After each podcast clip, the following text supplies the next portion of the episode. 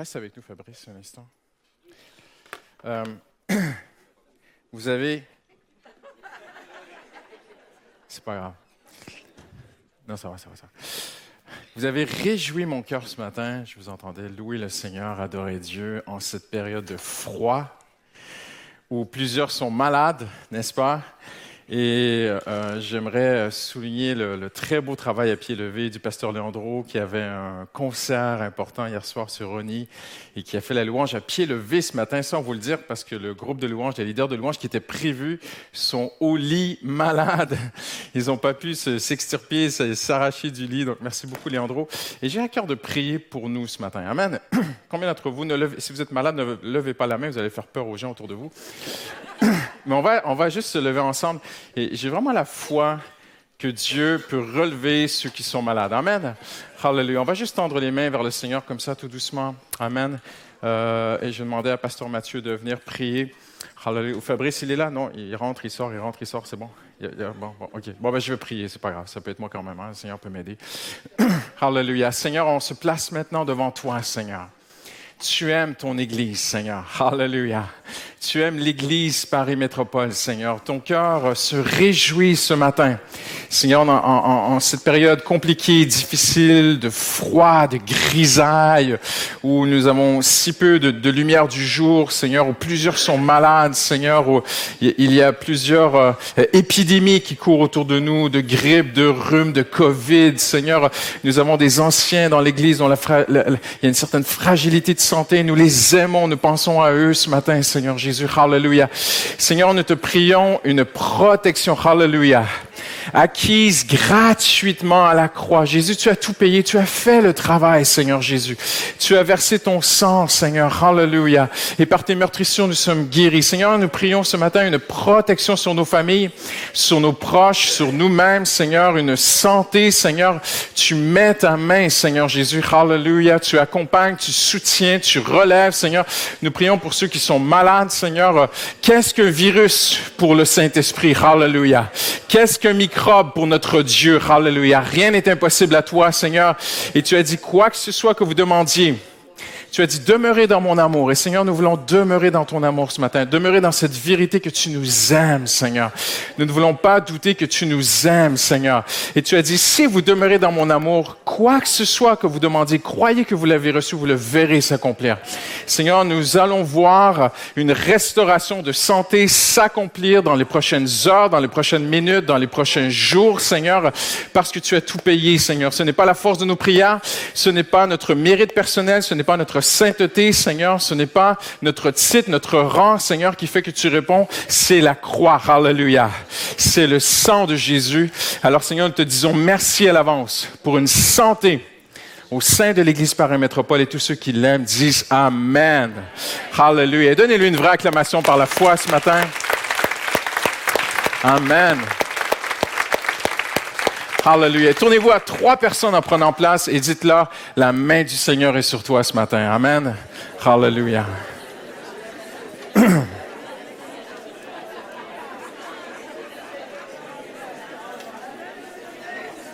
C'est bon, c'est bon, c'est bon, merci. Hallelujah. Amen. Je n'aime pas la maladie. Personne n'aime la maladie. Mais mardi dernier, Pasteur Samuel était prévu à la prédication de maison de prière et mardi matin, il a envoyé un petit message à l'équipe pastorale disant, je suis aphone, je n'ai plus de voix, je ne pourrai pas prêcher ce soir. Et spontanément, sans réfléchir, j'ai pas réfléchi, mais mon cœur a bondi, et a dit, Alléluia! Je vais prêcher il y avait une parole qui brûlait sur mon cœur. Alors, je n'aime pas le malheur des autres, mais le malheur des, uns fait le bonheur des autres. Et, et Pasteur Samuel avait certainement de très, très bonnes paroles sur son cœur.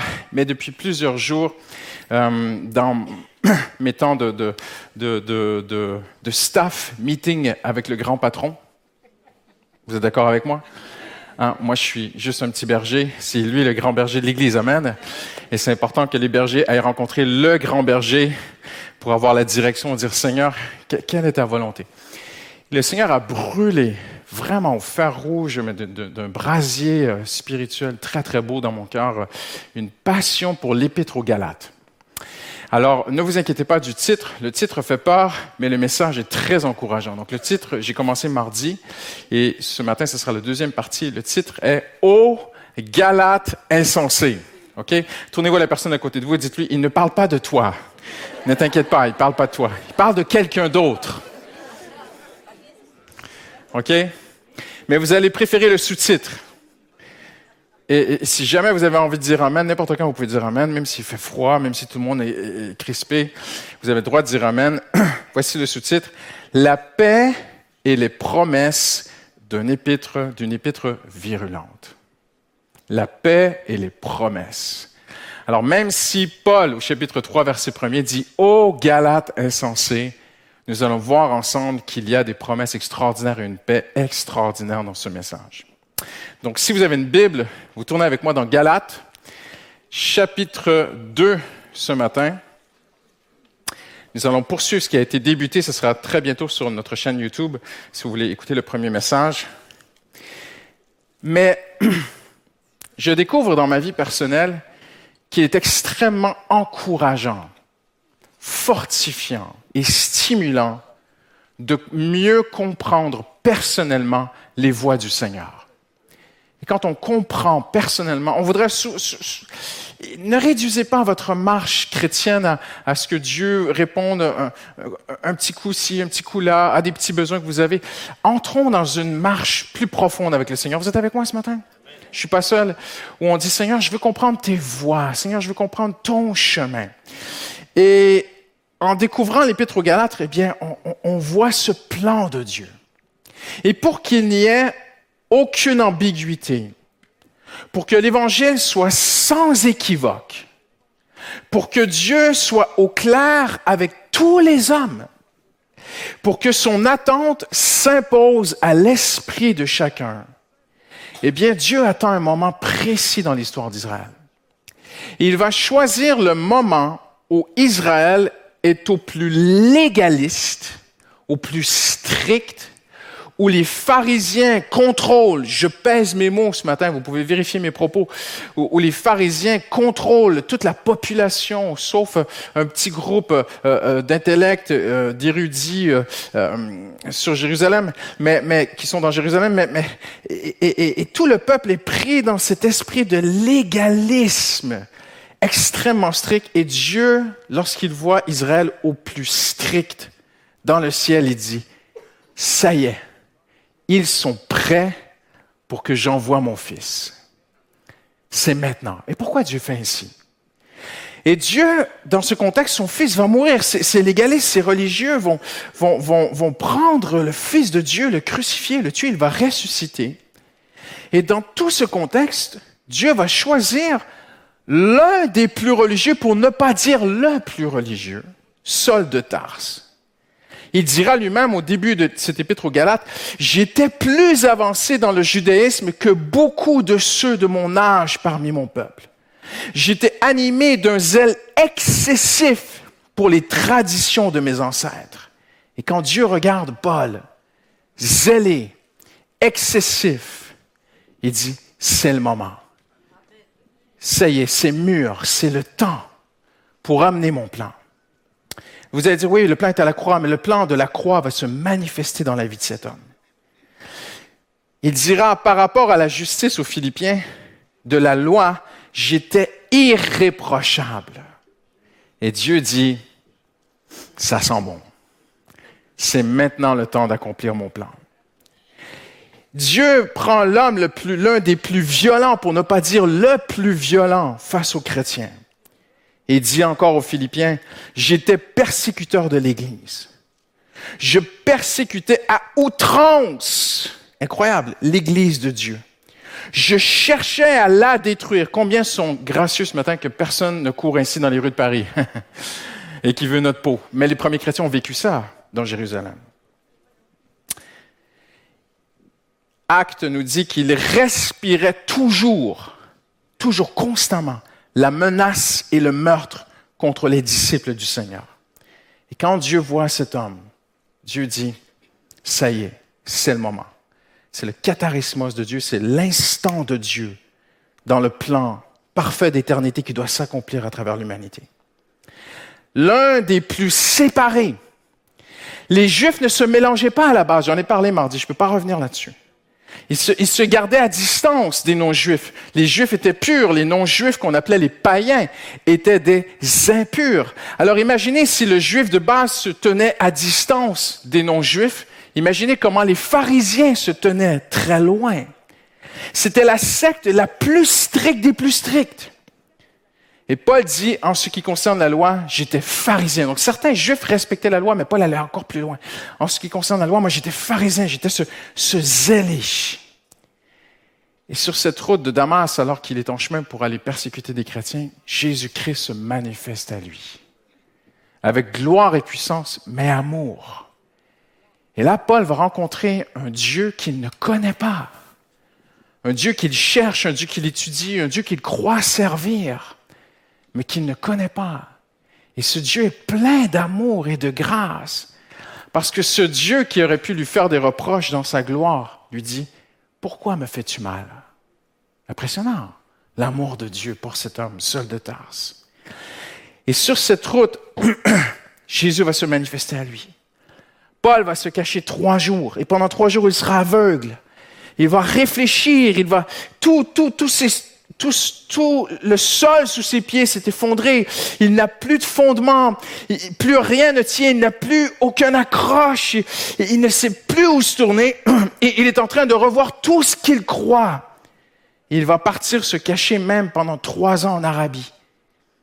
Et, les, érudits de la parole de Dieu croient qu'il est allé dans un, je le dis en termes modernes, mais une sorte de monastère où on, écrivait, où on transcrivait l'Ancien Testament. Et Paul va, va, chercher les rouleaux, il va relire, relire, il va revoir tout ce qu'il croit à la lumière, une nouvelle lumière. Parce que voyez-vous, lire dans les ténèbres, c'est très difficile.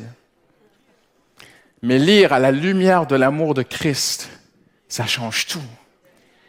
Et Paul relit la Bible, relit cette Torah relit, tout, il regarde tout. Et Paul va partir parce qu'il est en, il, il devient dangereux et les pharisiens veulent sa peau maintenant. Alors il va retourner chez lui pendant des années à Tars. Alors qu'il est là-bas, eh bien, je l'ai dit mardi, il y a un problème dans l'Église. C'est que dans l'Église du Seigneur Jésus, tous les chrétiens sont juifs. Et c'est un problème. Parce que l'évangile n'est pas que pour les Juifs. Il est aussi pour les non-Juifs. Et vous connaissez l'histoire dans Acte 10, 11, Pierre reçoit une vision. Dieu lui dit, mange des animaux impurs qui étaient interdits par la loi. Il le dit à trois reprises. Et, Pierre dit, mais Seigneur, je n'ai jamais fait ça. Et, finalement, euh, il y a ce, cet officier romain qui s'appelle Corneille, qui a, la veille a eu une vision chez lui où un ange de l'Éternel est venu le voir et lui dit, va faire chercher à Jaffa un homme qui s'appelle Pierre. Et, le lendemain, les hommes arrivent, toquent à la porte chez Pierre. et Pierre part avec et il va faire quelque chose qui, qui, est interdit. Il va entrer, entrer chez Corneille. Et pendant qu'il explique les Écritures à Corneille et sa famille, le Saint-Esprit descend sur eux. Ils sont remplis du Saint-Esprit. Et là, c'est Dieu qui est en train de provoquer les circonstances. C'est Dieu qui initie par un ange chez Corneille, par une vision chez Pierre. Dieu est en train de dire, l'évangile, c'est pas ce que vous croyez, les premiers chrétiens. Croyez-moi, c'est pas ce que vous pensez. Quelque chose de beaucoup plus puissant dans cet évangile. Et Pierre, plus tard, va aller à Jérusalem. Et lorsqu'il arrive à Jérusalem, les chrétiens lui disent, lui font des reproches. Vous lirez ça dans les actes.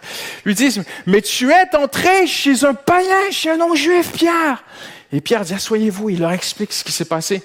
Et le reproche se change en louange. Ils disent extraordinaire. L'évangile est aussi pour les non-juifs. Merveilleux. Et je ne sais pas comment ça a fait son chemin, tout cela, mais certains chrétiens, parce qu'il y a une grande persécution en même temps, il y a beaucoup de choses qui se passent à Brasse, dans, Jérusalem, et il y a une grande persécution qui, et, les chrétiens partent. Et certains chrétiens, peut-être porteurs de ce message, où les non-chrétiens peuvent avoir aussi l'évangile, arrivent à Antioche. Antioche, n'est pas une ville juive. Ils partagent l'évangile à des, non-juifs.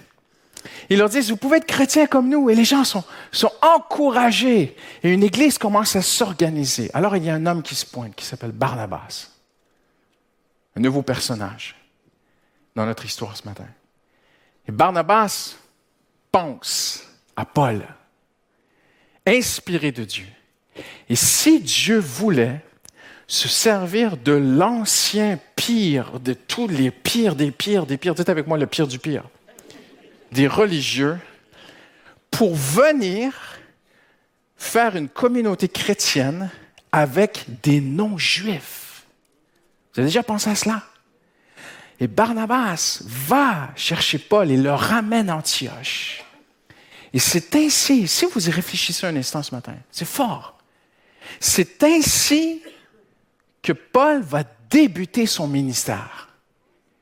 Pour la première fois de sa vie, qu'il va commencer à enseigner, à travailler dans une église locale, Paul va le faire dans la première, connue, hein, je m'excuse, hein, je vais avec les Écritures. Paul va le faire dans la première église locale connue pour se mélanger entre juifs et non-juifs. Il est écrit dans les actes, et c'est à Antioche que pour la première fois, on appela ces gens des, des chrétiens. Et Paul est là, il est dans ce contexte. Et alors qu'ils prient ensemble, qu'ils jeûnent, le Saint-Esprit dit, mettez-moi à part Paul et Barnabas. Ils partent en voyage. Ils arrivent en Galatie, et ils vont fonder plusieurs églises par la puissance du Saint-Esprit. Paul va même être lapidé. J'en ai parlé mardi, mais je suis obligé de me répéter un peu ce matin pour bien comprendre où on veut aller. Et, il va faire son voyage. Il va rentrer. Il va donner son compte rendu. Mais il y a des gens qui ne sont pas d'accord. Il y a des gens qui disent non. Non, non, non, non. C'est vrai que nous sommes sauvés par Jésus-Christ. C'est vrai que Jésus est mort à la croix pour toi. Mais il faut aussi faire d'autres choses. On ne peut pas quitter, sortir des traditions juives, de ce que la loi de Moïse nous demande. Euh, il faut absolument commencer par le baptême, euh, parce qu'on se faisait baptiser d'eau pour devenir euh, juif ou judaïsant, peu importe prosélyte, pardon. Et, après, il y avait la circoncision, après, il y avait la pratique de la loi, il y avait le respect des fêtes juives. Et, ces gens-là disent, oui, Jésus est mort à la croix pour nous. Et ces gens peuvent s'intégrer comme des prosélytes venaient et, voulaient devenir juifs. Et ça prenait des années, j'en ai parlé mardi soir. Mais, mais de toute façon, ne vous inquiétez pas. Jésus est mort à la croix, mais il faut aussi faire tout cela. Et Paul se lève à Antioche et dit non. Et Barnabas dit, les deux disent non, non. Jésus a tout accompli à la croix. Il n'y a plus rien à rajouter à la croix. Et il est écrit dans les actes qu'ils eurent une discussion virulente. Et là, il y a un paradoxe chez Paul. Autant il pouvait être, rempli de douceur et d'amour, et la Bible dit qu'il se voit parfois comme une mère spirituelle qui embrasse des enfants spirituels dans ses bras. Paul pouvait être aussi un gardien virulent de la vérité. Et Paul dit non, non, non, non. Mais il découvre non seulement que ces gens sont, sont contre, mais ils se forment en groupe avec le temps, ils se séparent des chrétiens, ils deviennent des judaïsants. Et je vais même citer les Écritures ce matin, mais c'est fort parce que Paul les voit vraiment devenir comme des faux chrétiens. Et je vais vous choquer ce matin. Mais dans un autre épître, il dira même que leur évangile, leur, fausse doctrine, c'est comme, des chiens, tu vois. Tu dis, waouh! Paul dit, c'est extrêmement dangereux. Pas qu'il veut être condescendant, pas qu'il veut les rabaisser, pas qu'il manque d'amour envers eux, mais, ça n'a aucune valeur comme un chien errait dans les rues. Cet évangile n'a aucune valeur, en fait. Et Paul apprend que ces gens, sont, ces filous, sont passés derrière lui, ont été dans toutes les églises qu'il a fondées et ont été dire aux gens, c'est vrai ce que Paul a dit, mais il faut aussi faire ceci, faire cela, faire ceci, faire cela pour être agréable à Dieu. Et les gens dans les églises de Galate disent, oui, mais attendez, non, non, non. Alors, les, judaïsants commencent à dire, non, mais de toute façon, Paul, n'est pas vraiment un apôtre. Il n'est pas comme les apôtres. Il n'a pas marché avec Jésus pendant trois années. Paul, c'est un petit apôtre. Il y a les grands apôtres, tu vois. Et c'est dans tout ce contexte que Paul va écrire l'Épître aux Galates. Et que Paul va rédiger à travers cette crise, où il est même discrédité dans son ministère et dans son appel, Paul va rédiger l'épître aux Galates. Et cette épître, d'après la majorité des théologiens, et j'adhère à leur position, l'épître aux Galates serait fort probablement la première lettre qu'il aurait écrite. Et cette, cette lettre est fondamentale, c'est la première défense de l'Évangile. Et pourquoi j'en parle ce matin? Pourquoi est-ce que cela brûle sur mon cœur? Parce que ce qui va te tenir dans les moments difficiles, je le dis avec amour, mais ce n'est pas de suivre des discoureurs qui vont juste te motiver ou qui vont juste faire la nomenclature dans un culte de toutes les promesses de Dieu. Et la foule dit Amen. Il est écrit ceci, Amen. Il y a telle promesse pour nous, Amen, Amen, Amen, Amen. Et tu rentres chez toi et tu te poses la question, mais est-ce que cette promesse, elle est vraiment pour moi? Voyez-vous, pour moi, ta vie chrétienne, c'est comme un arbre. Et le fruit est le résultat de tout un travail qui trouve sa racine sous terre. Et le plus important dans ta marche avec Dieu, si tu veux avoir le fruit, il faut travailler la racine. Et le fruit, c'est la promesse. Ce sont les promesses que nous avons en Jésus-Christ. Mais la racine, c'est ce que nous croyons. Quel est notre évangile? Parce que vous pouvez courir les rues de Paris autour de vous aujourd'hui, la région parisienne, et vous trouverez toutes sortes d'églises, avec toutes sortes d'évangiles. Et vous allez certainement, si vous avez déjà prévu aller dans un sens, si vous avez déjà vos convictions en disant, moi, c'est ainsi, l'évangile, il est comme ceci pour moi, eh bien, vous allez certainement trouver une église qui va dans votre sens.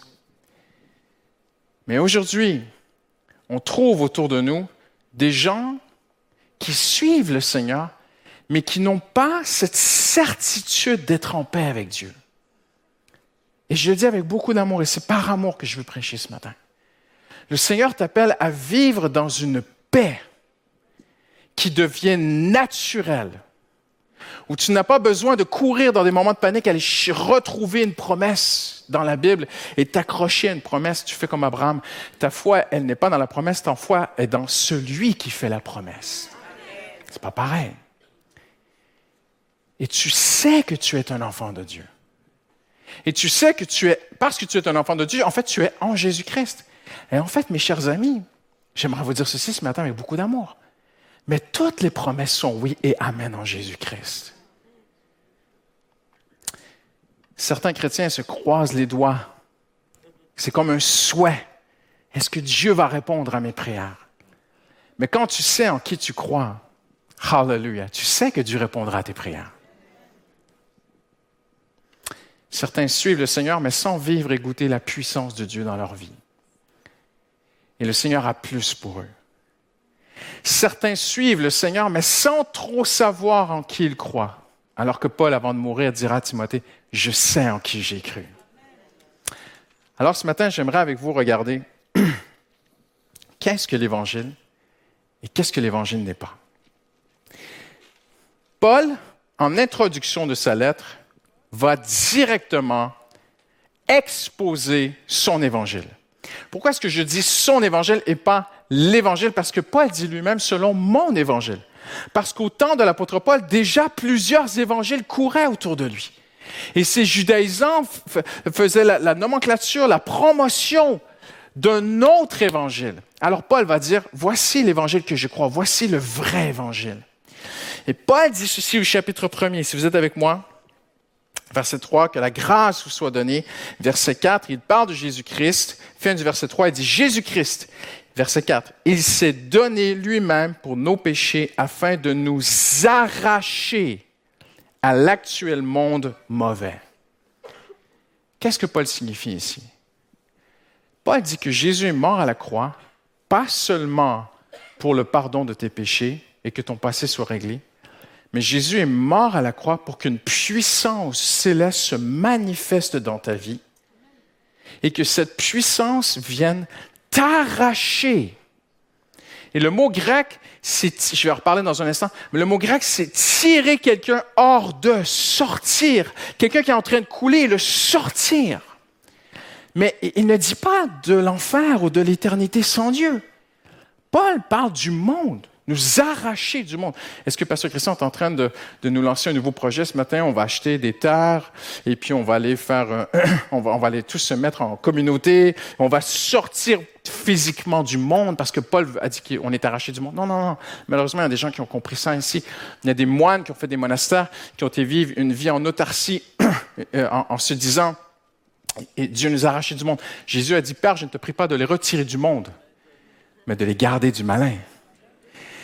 Ce n'est pas extérieurement ou physiquement que Jésus nous a arrachés du monde, mais c'est spirituellement. Et c'est intérieurement. Alors, qu'est-ce que l'Évangile n'est pas ce matin tout d'abord? Écoutez bien ceci.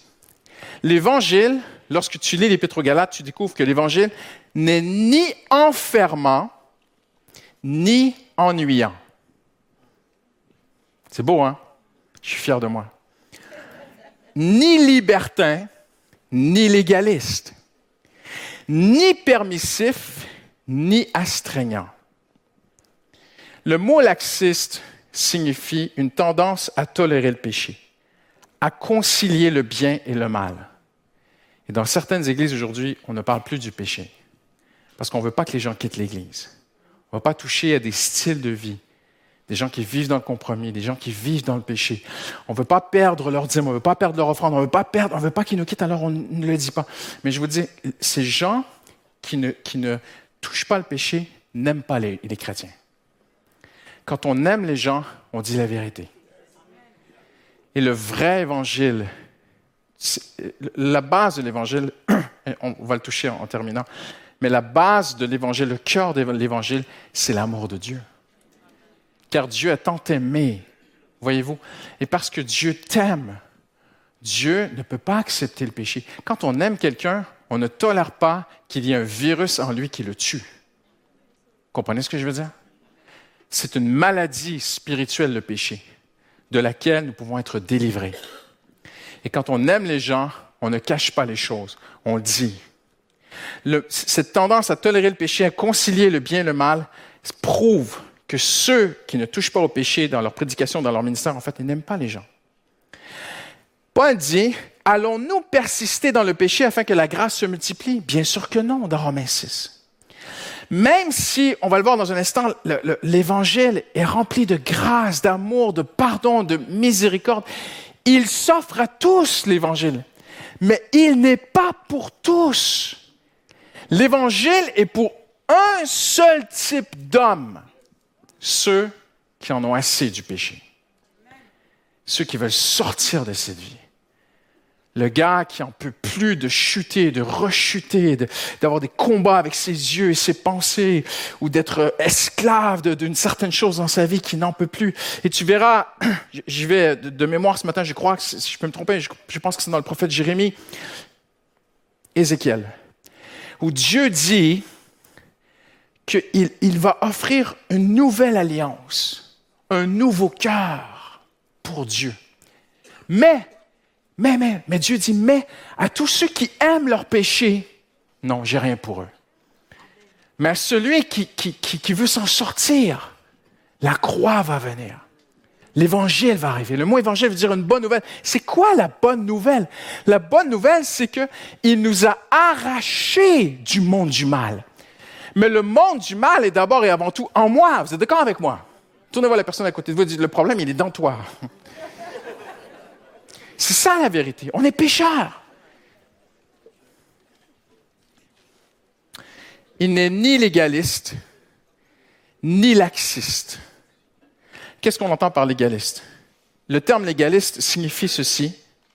Il désigne la doctrine qui impose le respect littéral des textes de la loi au détriment de son esprit dans le but de mériter la faveur de Dieu. Intéressant. Hein? Et Jean dira, quiconque est né de Dieu ne pratique pas le péché. Donc l'évangile n'est pas laxiste, mais n'est pas non plus légaliste. Et c'est très intéressant parce que alors que Paul semble toucher des légalistes dans l'Épître aux Galates, vers la fin, il touche au laxisme. Parce qu'on va se dire les vraies choses ce matin. Sans le vrai évangile, même les légalistes sont pécheurs. Et en fait, en s'imposant toutes sortes de restrictions, de restrictions, de restrictions, de restrictions, ils luttent avec un virus qu'ils n'arrivent pas à vaincre, qui se trouve seulement dans la vraie grâce qui est en Jésus-Christ. Vous êtes avec moi ce matin? Et Paul va même, en fait, la thématique globale de son épître, c'est un avertissement à ne pas aller vers cette façon de vivre où par tes efforts, tu essaies de mériter quelque chose de Dieu. Si je peux te dire tout l'épître en une phrase, c'est ceci. Que tu puisses lire et bien comprendre l'épître aux Galates en une seule phrase. N'offre rien à Dieu qui vient de toi-même, pensant qu'il pourra te répondre en retour. Tout vient par Jésus. Ce sont les mérites de Jésus. Et là, il va donner des, avertissements très importants. Il va nous démontrer que si tu te laisses prendre dans ce style de vie où tu, tu je suis un bon chrétien, je vais à l'église Paris Métropole tous les dimanches matins qu'il pleuve ou qu'il neige, peu importe, euh, pasteur, je suis toujours là, je suis un bon chrétien, je suis une quatorzième génération de chrétiens, je, n'ai jamais manqué la Sainte Seine. Et puis, OK, c'est beau, c'est bon, mais à qui la gloire? À Dieu la gloire. Amen. Et Paul va dire, faites attention de ne pas aller dans ce chemin-là. Et là, il va donner plusieurs, plusieurs, il va, c'est extraordinaire, c'est inspiré du Saint-Esprit. Il va dire les dangers d'une vie où j'essaie d'offrir à Dieu mes mérites. Cette vie te séduira. Inconsciemment, tu ne seras plus dans l'amour de Christ. Il dit, ô Galates insensé, qui vous a et, Paul utilise un mot très fort. Ne pensez pas que Paul est hors de lui, qu'il est devenu charnel, qu'il y a un moment de colère humaine. Non, il est inspiré. Toute écriture est inspirée de Dieu. Paul dit, ô Galates insensé, qui vous a ensorcelé? Incroyable séduit. Le mot signifie exercer une fascination irrésistible. Ça veut dire quoi? Ça veut dire que les Galates sont devenus fascinés. Fascinés par essayer de mériter quelque chose de Dieu. Fascinés par être, travailler, être plus spirituel, plus religieux, meilleur, meilleur que le gars à côté, tu vois? Ils sont devenus fascinés par ceci. Et Paul dit, tu l'orgueil va prendre ton cœur. Troisièmement, ça va t'affecter négativement de plus en plus. Tu ne vas pas t'améliorer à entrer dans une vie où tu essaies de mériter, mériter, mériter de Dieu. Paul dit, c'est l'inverse. Paul dit, un peu de levain fait lever toute la pâte. Dans quel contexte? N'allez pas dans ce chemin. Il parle à des chrétiens, il parle à des enfants de Dieu. Il dit, tu as été sauvé par grâce, et même plus tard, il leur dit, vous avez bien commencé, mais vous êtes en train de mal finir. C'est impressionnant, c'est un avertissement même pour moi personnellement.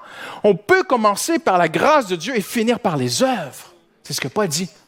On peut recevoir le salut sans mérite. Merci Seigneur, tu m'as sauvé. Et tout le reste, essayer toujours de mériter quelque chose de Dieu. Paul dit, n'allez pas là. N'allez pas sur ce chemin, ça va t'affecter. Un peu de levain, si tu vas sur ce chemin, juste un tout petit peu de levain va affecter toute ta vie négativement. Et tu verras les autres autour de toi comme laxistes. Tu deviendras orgueilleux spirituellement. Tu diras, moi, je suis un meilleur chrétien qu'eux. Hein. Ah, la sœur de... elle, elle, elle, est toujours en retard à l'église. Hein. Moi, je suis bien à l'heure. Hein. toutes sortes de choses comme ça. Ah, moi, je fais les nuits de prière. Moi, je suis à toutes les maisons de prière les mardis. Alléluia. Moi, je prie tous les matins. Moi, je connais des versets par cœur. Moi, ceci, moi, cela. Ah, moi, je n'ai pas fait tel péché. Et à un moment donné, Paul dit, ça va t'affecter toi toi négativement. C'est toi qui vas y perdre. Et Paul dit, Christ ne vous servira plus de rien. Tu verras les autres comme laxistes. Toi, tu n'es pas légaliste, mais ce sont les autres qui sont laxistes. Et Paul dit, à cet épître, aux Galates, ne soyons pas vaniteux, ce qui signifie n'ayons pas une gloire sans raison. Et là, regardez ce qu'il dit. Quand tu entres dans une vie de mérite, où tu essaies de mériter quelque chose de Dieu, mériter une grâce de Dieu, Paul dit ça va même affecter négativement tes relations avec les autres parce qu'il dit n'ayons pas de gloire sans raison en nous provoquant les uns les autres. Ça va affecter mes relations avec mes frères et sœurs. Si je commence à me mesurer est-ce que Dieu peut répondre à mes prières? Ah oui, parce que je suis un bon chrétien. Est-ce que Dieu peut m'aider? Oui, parce que je suis un bon chrétien. Ah, mais moi, j'ai eu des miracles dans ma vie. Moi, Dieu a répondu. Dieu, moi, moi, Dieu m'a guidé. Et toi, Dieu, j'ai remarqué qu'il te guide pas très, très bien, toi. vraiment, tu, tu, devrais être un meilleur chrétien. Tu as du chemin à faire. Regarde-moi, regarde-moi. Paul a dit, soyez mes imitateurs comme je suis imitateur de Christ. C'est bien moi aussi. Sois mon imitateur, mon frère, ma soeur. Tu vois? Et Paul dit, ça va affecter tes relations. Et tu vas devenir condescendant envers tes frères et sœurs et tu vas devenir exigeant envers toi-même et envers les autres. Tu vas te mesurer et tu vas mesurer les autres. Toi, tu n'auras jamais le sentiment d'être arrivé au niveau où tu plais à Dieu et tu n'auras jamais le sentiment, et je le dis avec beaucoup d'amour, tu n'auras jamais le sentiment que l'Église y est arrivée. Parce qu'on a des chrétiens qui butinent d'église en église depuis des années et n'ont jamais trouvé l'Église parfaite. Elle n'existe pas. Et là, il y a toutes sortes d'humour, il y a beaucoup de blagues qui me passent à l'esprit. Maintenant, je ne vais pas les faire. je vais rester sérieux. Mais Paul dit, ça va t'amener à débattre, ça va t'amener dans un comportement charnel et ça va amener des divisions dans ta vie. Il dit, si vous vous mordez et vous dévorez les uns les autres, prenez garde que vous ne soyez détruits les uns par les autres. Comment est-ce que les Galates peuvent en arriver à se, faire la guerre? Et Paul dit, un peu de levain fait lever toute la pâte. Donc, un tout petit peu de légaliste. Un tout petit peu de mérité de Dieu. Si je, si je mets un pied dans le truc, ça va me prendre. C'est une machine, ça va me broyer. N'entre pas, ne va pas sur le chemin où tu essaies de mériter quelque chose de Dieu. Ne va pas là. Tu vas te faire mal, tu vas faire mal aux gens autour de toi, ça va t'affecter. Je pense à un jeune homme qui a donné son cœur à Dieu il y a quelque temps à l'église. Dans un entretien, il me disait, Pasteur, mon frère a prié pour moi pendant des années. Et j'ai donné mon cœur à Dieu. Mais je ne peux plus avoir de bons moments de communion fraternelle avec mon propre frère de sang dans ma famille, parce qu'il est devenu tellement légaliste. Et, l'Église est comme ceci, la théologie, la doctrine est devenue tellement pointue. Vous savez, légaliste, c'est au pied de la lettre, la loi. Et même ces gens-là vont utiliser les propos de Jésus. Jésus dit, il n'y a pas un iota de ma parole qui va. Le ciel et la terre vont passer, mais pas une virgule de ce que j'ai dit. Donc, il faut respecter chaque virgule de ce que Jésus a dit. Légaliste. Et au final, deux frères chrétiens ne peuvent plus communier ensemble. Parce qu'un s'est converti dans la grâce de Dieu, mais l'autre veut imposer un joug. Non, mais ceci, cela, tu vois. Et c'est ce que Paul dit. Paul dit, si tu vas sur ce chemin, tu vas te faire mal. Et tu vas faire mal aux gens autour de toi. Cela va t'éloigner de l'intimité avec Jésus-Christ. Hallelujah. si vous ne saviez pas, je suis marié. Et dans mon mariage, ce qui est beau, c'est que ma femme ne cherche pas à mériter quoi que ce soit de moi. Comprenez ce que je veux dire? Nous sommes mariés. Nous avons un compte de banque commun. Amen. Ça veut dire que ma femme, elle peut puiser dans le compte de banque. Ça fait peur, hein? Avec Noël qui arrive, ça fait très, très, très, très, très peur. Donc, on se parle. Mais si ma femme se lève plus tôt que prévu le matin et qu'elle astique le sol et qu'elle lave les vitres et les carreaux et qu'elle me fait un petit déjeuner et j'arrive à la cuisine et elle me tire la chaise et qu'elle me, elle me sert mon petit déjeuner et qu'elle se met à genoux devant moi et qu'elle me dit, chérie, est-ce que je peux avoir 10 euros pour faire ma journée? Croyez que c'est ça le mariage? Ça, c'est le mérite. Ça, c'est le mérite. Ça, c'est le type de relation que certains chrétiens ont avec l'époux, qui est Jésus-Christ. Tu es son épouse. Tu es son enfant. Tu es adopté. Tu as droit au secours de Dieu gratuitement. Tu as droit au conseil de Dieu gratuitement tu as droit à la transformation intérieure de ton cœur, gratuitement. Tu as droit à la guérison gratuitement. Tu as le droit à la protection de Dieu dans les transports de Paris tard le soir quand tu rentres chez toi, que tu te demandes est-ce que je prends un Uber? Non, j'ai peur des Uber. Est-ce que je prends le métro? Non, j'ai peur du métro. Est-ce que je prends un taxi? Seigneur, bien sûr, fais des choix sages, mais tu as le droit à la protection de Jésus-Christ gratuitement en tout temps, qui que tu sois, parce que tu es un enfant de Dieu. C'est acquis. Jésus l'a acquis à la croix. Il n'y a plus de mérite. N'entre pas, ne touche pas, ne t'approche pas, que ce soit comme la peste. Je ne veux pas une vie chrétienne où je cherche à mériter quelque chose de Dieu. Je l'ai en Jésus-Christ. C'est à moi. Hallelujah.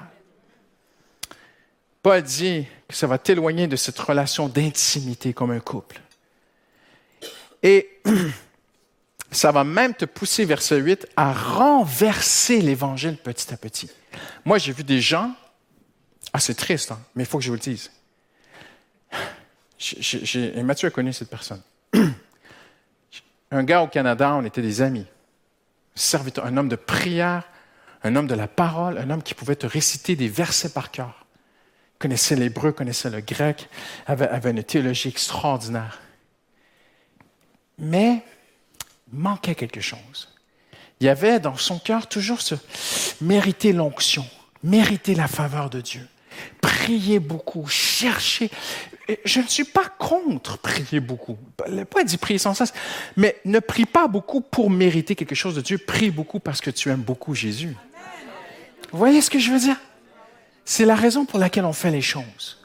Ne venez pas à la nuit de prière la semaine prochaine pour mériter Dieu. Venez à la nuit de prière parce que vous voulez mettre une, nuit de prière à part, parce que vous aimez Dieu. Hallelujah. Aujourd'hui, cet homme, je fais une longue histoire courte, n'est plus avec sa femme, est athée, est loin de Dieu. Parce que le mérite te tue, en fait. Dieu ne répond pas au mérite. Dieu, Dieu, non, Dieu veut nous amener dans la grâce. Voyez-vous? et c'est très, très, très dangereux. C'est quelque chose que Dieu a travaillé dans le cœur de Paul. Je l'ai dit mardi, ils ont mis du temps, les apôtres, à comprendre. Ils ont mis des années. Paul dit 14 ans plus tard, j'allais à Jérusalem pour parler avec les apôtres et leur dire, mais est-ce que j'ai couru en vain? Ça veut dire que même pour Paul, le mérite était tellement fort dans sa vie d'ancien pharisien que, ah, mais Christ s'est révélé à moi, mais est-ce que je comprends bien les Écritures et ces trois ans d'Arabie à étudier? Est-ce que c'est vraiment tout par grâce? Est-ce que, est-ce qu'on n'abuse pas un peu aussi de la grâce? Est-ce que, et, Paul attaqué et débattant avec ces, ces, ces, ces judaïsants à un moment donné, 14 ans plus tard, dit, je vais aller à Jérusalem suite à une révélation. Je sais pas, il ne dit pas laquelle. Mais sûrement Dieu lui a dit, va à Jérusalem, scelle ton évangile une fois pour toutes, Paul, que tout est par grâce. Hallelujah. Mais on ne peut pas abuser de la grâce de Dieu. On ne peut pas tromper Dieu. Tout est par grâce pour celui qui veut vraiment arrêter de pécher. Et ça va même t'amener à rejeter le salut. Je m'étonne que vous vous détourniez. Impressionnant. Hein? Dans son introduction. Je m'étonne que vous vous détourniez si vite. Et c'est métatithémie. On va pas le redire le mot. Hein? Métatithémie, tiens. Qui veut dire, méta veut dire, il y a le mot changement. Et ce mot signifie changer de place. Paul dit aux Galates, vous avez commencé par là. Vous savez qui étaient les Galates? C'était des non-juifs ils avaient leur religion, ils adoraient des idoles et tout. Paul est arrivé, ils ont vu des miracles, ils ont vu la grâce de Dieu, la puissance de Dieu, l'amour de Dieu, l'onction, la présence de Dieu a touché leur cœur. Et ces gens ont embrassé l'Évangile. ah oui, c'est merveilleux. Et Paul leur dit au chapitre 2 ou 3, il leur dit, mais comment avez-vous été remplis du Saint-Esprit? Est-ce parce que vous avez pratiqué des choses et Dieu a dit, ah oui, là, là, la sœur, elle, elle, a atteint un niveau de spiritualité et de mérite et de sanctification vraiment assez élevé. Je vais la remplir du Saint-Esprit. Paul dit, c'est comme ça que ça s'est passé? Non. Est-ce que vous avez été rempli du Saint-Esprit parce que vous étiez bon, vous avez fait des bonnes choses? Non. Dieu se plaît à remplir du Saint-Esprit des pécheurs, mais qui crient au secours pour s'en sortir. Seigneur, sors-moi de ce trou, de la boue du péché. Et le Seigneur, Dieu est, je vais le dire simplement, Dieu est un Dieu de cœur. Et Dieu entend le cri d'un homme qui en peut plus. Il va, et, Paul dit, comment avez-vous reçu cet esprit? Est-ce que c'est en faisant des choses ou est-ce que c'est en écoutant avec foi? Et alors que les Galates, ils étaient là, ils disaient, Dieu m'aime. J'ai plus à sacrifier aux idoles. J'ai plus à, vivre dans la peur que les esprits m'attaquent la nuit, ceci, cela. Ils vivaient comme ça, ces gens-là. Et les Galates, on, on se dit, on a tout ça en Jésus. Alors qu'ils écoutaient avec foi, le Saint-Esprit venu les remplir de sa puissance. Wow. Et Paul dit, mais comment, comment Dieu a-t-il opéré des miracles à l'Église Paris Métropole? Parce que vous êtes des meilleurs chrétiens que les autres. Non. Parce que vous avez écouté avec foi. Jésus est mort à la croix pour que je sois guéri. Eh bien, qu'il en soit ainsi. On va s'approcher de la conclusion ce matin. Et Paul termine en disant, au verset 8, c'est très très grave ce qu'il dit. Dieu le Père a donné son Fils unique. Dieu a tant aimé le monde qu'il a donné son Fils bien-aimé. Il aimait son Fils. Il l'a donné. Et le Père a vu son Fils souffrir à la croix et s'est détourné. Il, a entendu son Fils crier, Mon Père, mon Père, pourquoi m'as-tu abandonné? Et et Jésus a donné toute sa vie, il a porté les péchés. Il a fait de lui, il l'a il a pas dit que Dieu, le Père, a pris tous les péchés du monde et les a mis sur son Fils. Il a fait de lui le péché. C'est impressionnant, c'est la théologie de Paul. Il a ressuscité. Et moi, j'aurais l'orgueil de rajouter quelque chose à cela. Et Paul dit, si tu fais cela, L'issue finale, c'est la colère de Dieu. Tristesse du Saint-Esprit en chemin, mais finalité, même la colère de Dieu. Quoi? Mon fils ne suffit pas. Et c'est ce que Paul dit. Alors, ce matin, en terminant, je vous propose une lecture qui va faire un appel extraordinaire dans nos vies. Je vous propose de lire en concluant Qu'est-ce que l'Évangile? En lisant le cœur du cœur de l'Épître aux Galates, et dans ce cœur, il y a une phrase dont les théologiens disent, c'est tout le Nouveau Testament que Paul a dit en une phrase. On va la lire ensemble. Chapitre 2. Verset 18. si je reconstruis ce que j'ai détruit, qu'est-ce qu'il a détruit, Paul? Le système de mérite je ne, je ne chercherai plus à mériter quoi que ce soit de Dieu. Jésus l'a fait pour moi. Si je reconstruis ceci, je me présente moi-même comme coupable. Et regardez ce qu'il dit. Puisque c'est la loi qui m'a amené à mourir à la loi. Qu'est-ce qu'il veut dire par là? Je vais vous l'expliquer parce que beaucoup de chrétiens se demandent, qu'est-ce qu'il veut dire par la loi, je suis mort à la loi? C'est très simple. Paul dit, j'ai tellement pratiqué la loi, ça m'a tué. Ça tue ça m'a tué, ça m'a découragé. Et par la loi, je suis mort à la loi. Gros ras-le-bol, ça marche pas d'essayer de mériter quelque chose de Dieu. Alors qu'est-ce qu'il dit? Afin de vivre pour Dieu. J'ai été crucifié avec Christ. C'est fait. ma dette est payée. Si tu te caches en Jésus ce matin, ta dette envers le diable, envers même la justice de Dieu, ta, dette, elle est payée. J'ai été crucifié avec Christ. Ce n'est plus moi qui vis. Ça, c'est le cœur de l'Évangile. C'est Christ qui vit en moi. En d'autres mots, Christ est le bien-aimé de Dieu, le seul. Il est le, Christ est le seul être dans l'univers que Dieu regarde et il dit, j'ai mis toute ma faveur sur lui. La, seule personne de l'univers, c'est même pas l'ange Gabriel, c'est Jésus-Christ. Il est le seul être de l'univers dont le regard de Dieu dit, j'ai mis en lui toute ma faveur. Mais Paul dit, il vit en moi. Donc, c'est mon bonheur. Ça veut dire que Dieu me regarde. Tiens, Dieu regarde Léandro. Et Dieu dit, j'ai mis toute ma faveur. Arrête d'essayer de mériter. Suis-moi. Reste près de moi. Fais-moi confiance. Marche avec moi. Repose-toi dans le fait que tout est accompli.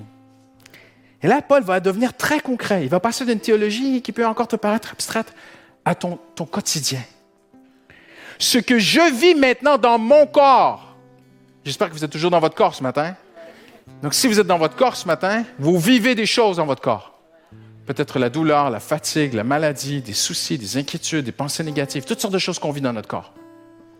Paul dit, ma vie dans mon corps, je la vis dans la foi au Fils de Dieu, qui m'a aimé, qui s'est donné lui-même pour moi.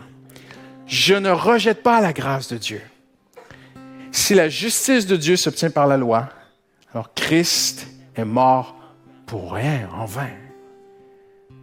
En d'autres mots, pour moi, Christ n'est pas mort en vain. Et je termine avec ceci. Paul dit,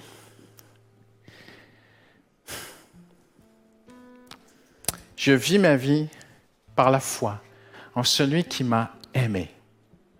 Jean 3,16. Car Dieu attend d'aimer. Apocalypse, premier chapitre. À celui qui nous aime. Et Jésus dit dans Jean 15, Demeurez dans mon amour. Et je cite un homme que j'ai beaucoup aimé, un homme de Dieu qui disait, Ne laissez jamais l'ombre d'un doute de l'amour de Dieu s'approcher de vous. Ne laisse même pas l'ombre d'un doute que Dieu t'aime s'approcher de toi. Dieu t'aime. Si tu es réconcilié avec Dieu, si tu es son enfant ce matin, tu es son enfant. C'est fait, c'est accompli à la croix. Tu as tout pleinement en Jésus-Christ. Et tout ce que Jésus a accompli à la croix, si tu le crois, eh bien Jésus ne sera pas mort en vain pour toi. C'est ça l'évangile de Paul. Je, dépasse l'horaire ce matin, mais je dois vous raconter un témoignage. Parce que nous, les pasteurs, on est faibles. Et on vit des challenges avec Dieu parfois. Et à un moment donné dans ma vie, je me suis retrouvé dans une, situation assez complexe. Et euh, comment dirais-je, c'est un peu confidentiel, mais je, veux quand même le partager d'une certaine façon. Et euh, j'avais un rendez-vous très important. Et le Seigneur me dit, est-ce que tu veux compter sur moi pour ce rendez-vous? Je dis, Seigneur, je veux apprendre. Je veux apprendre à compter sur toi. Et, je, m'étais renseigné, mes droits, il faut se faire ces choses-là, hein, OK? Mais j'avais vu un avocat, ne vous inquiétez pas, je ne suis pas allé au tribunal, personne ne m'accusait de quoi, ne vous inquiétez pas. Mais c'est une situation très, très particulière. Et le Seigneur me dit, si tu me fais confiance, si tu crois que, si tu veux apprendre à marcher avec moi, aimerais-tu que je prenne tout le dossier en main? Ah ben ouais, c'est pas mal comme euh, deal. Alors le Seigneur m'a dit, va au rendez-vous, laisse ton dossier dans ta mallette, fais-moi confiance. Ne dis rien. Je vais à mon rendez-vous, je m'assois. Les personnes qui me reçoivent, bonjour Monsieur Robichaud, donc, vous êtes ici parce que vous demandez ceci, cela. Je dis oui. Et je ne dis plus rien. Et le Saint-Esprit me dit, cesse de prier. Adore Dieu. Repose-toi en moi. Et les gens se sont parlé, ils ont réfléchi. Et après quelques minutes, devant moi, hein, délibéré devant moi, ils se sont dit, Monsieur Robichaud, il a raison. J'ai gagné mon truc. Et je suis reparti chez moi. Et j'étais dans ma voiture et le Saint-Esprit me convainc de pécher. Il me dit, je voyais ton cœur pendant la réunion. Tu t'inquiétais? Je dis, ah oui Seigneur. Mais je t'aime, Christian. Je veux t'apprendre à te reposer en moi. C'est un témoignage, j'en fais pas une théologie. Je ne suis pas en train de dire que demain matin, tu vas au bureau, tu parles plus qu'il faut plus jamais parler dans la vie. C'est un témoignage, c'est un événement. Il y, a, des moments dans la vie, c'est l'inverse. OK? Le but, c'est ne, ne rentrez pas à la maison en disant Le pasteur a dit qu'il faut plus jamais parler. C'est pas ça le but. C'est un témoignage pour vous expliquer que le cœur, c'est de dire Seigneur, je ne forcerai plus les choses. Je ne chercherai plus à mériter le secours de Dieu. Je dois apprendre à me reposer dans la croix, dans ce que Jésus a fait pour moi. Tous ces versets, mon frère, mais je pourrais prêcher encore des heures, mais je vais arrêter. Mais tous ces versets dans la Bible où Dieu combattra pour nous, tous ces chants que nous chantons dimanche après dimanche, que Dieu se lèvera et qu'il combattra, à un moment donné, il faudra bien les vivre. Alors Dieu va nous conduire à les vivre personnellement. Et c'est là que ça compte.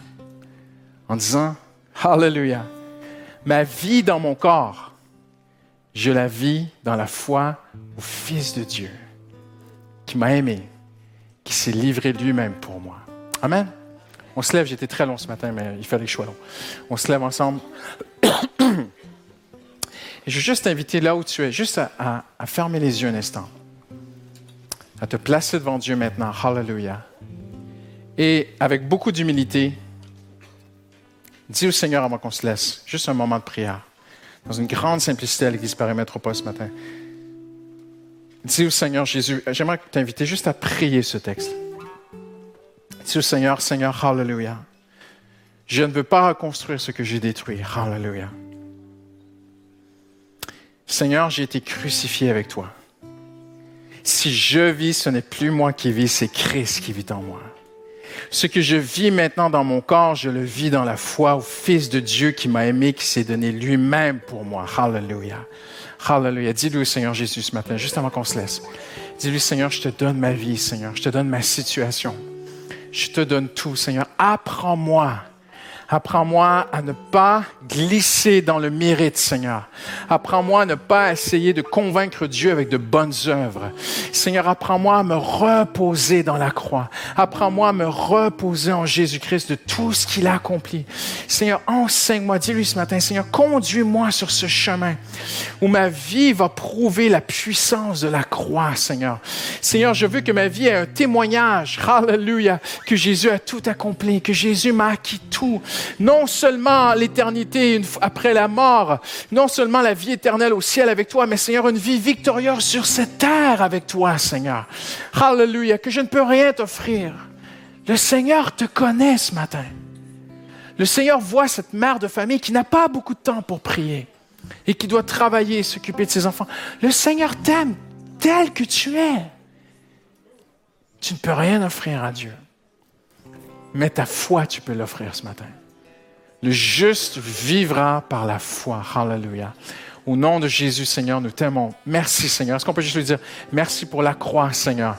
Merci pour les mérites de la croix, Seigneur. Hallelujah. Seigneur, merci tout ce que tu as fait pour nous, Seigneur. Seigneur, je dirais, Christ n'est pas mort en vain pour moi. Hallelujah. Je mets ma foi dans ce que Jésus a fait à la croix pour moi. Et tous ceux qui l'aiment lui disent Amen ce matin, lui donnent une grande ovation pour la croix. Hallelujah.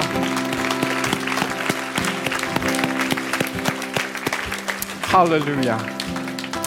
Amen. Que Dieu vous bénisse. Bon dimanche. Couvrez-vous bien, il fait très froid.